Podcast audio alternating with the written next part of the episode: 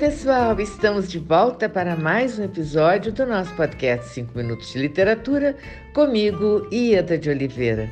Gente, hoje a minha fala vai ser é, em cima de um ponto que eu considero extremamente importante ao se produzir um texto literário, seja um texto literário para crianças ou não, seja é, dirigido ao público adulto, a questão é para quem eu estou escrevendo, né? Quem é o público-alvo que eu, para quem eu escrevo? Ou seja, qual é o leitor virtual que eu tenho na minha cabeça ao escrever? Sim, porque eu acredito que a gente sempre tem e escreve, né, para um leitor virtual e não para um leitor real que está diante de nós. O que, que eu quero dizer com isso?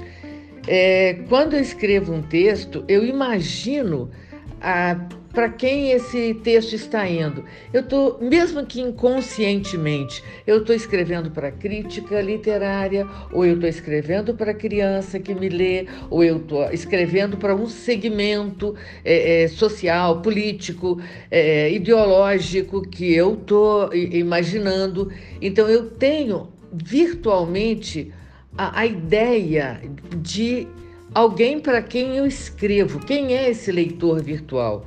Bom, esse leitor virtual nem sempre corresponde ao leitor real, que está do outro lado, que é o que, quem vai me ler. Então, é quando esse leitor virtual coincide com esse leitor real, aí é uma comunicação que flui, né?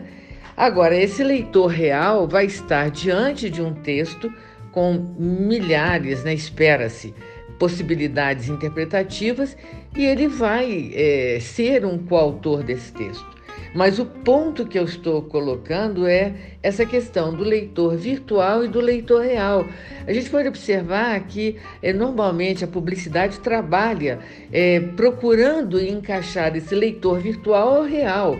Porque se eu faço, eles quando fazem um produto de, de venda, eles esperam, eles acham que estão é, se dirigindo a um público X.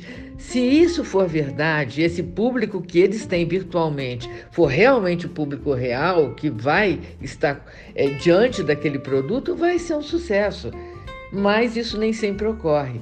Então, o ponto é esse: é, para quem a gente escreve, esse leitor virtual, porque é, é, é uma coisa muito inconsciente é, que se processa.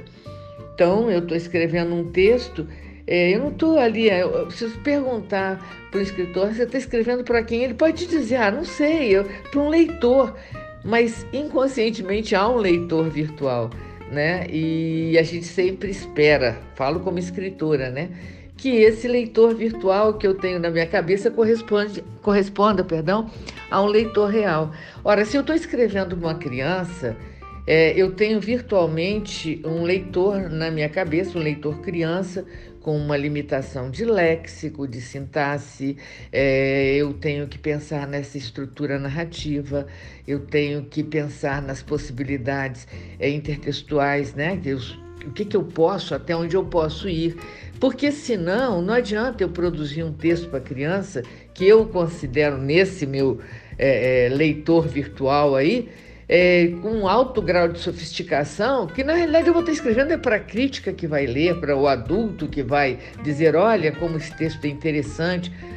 Agora, se o meu público-alvo é a criança, se eu tenho como leitor virtual a criança, eu tenho que adequar, sim, esse meu texto a esse meu leitor, para que ele, o meu texto seja o mais próximo possível desse leitor real que é a criança que vai ler.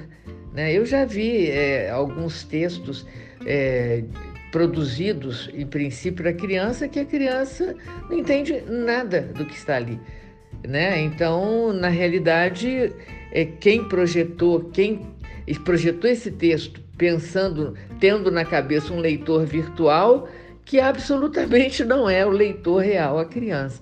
Então, assim, essa ideia de é, que eu estou colocando é, é mesmo uma coisa simples, mas que eu considero bastante importante, né?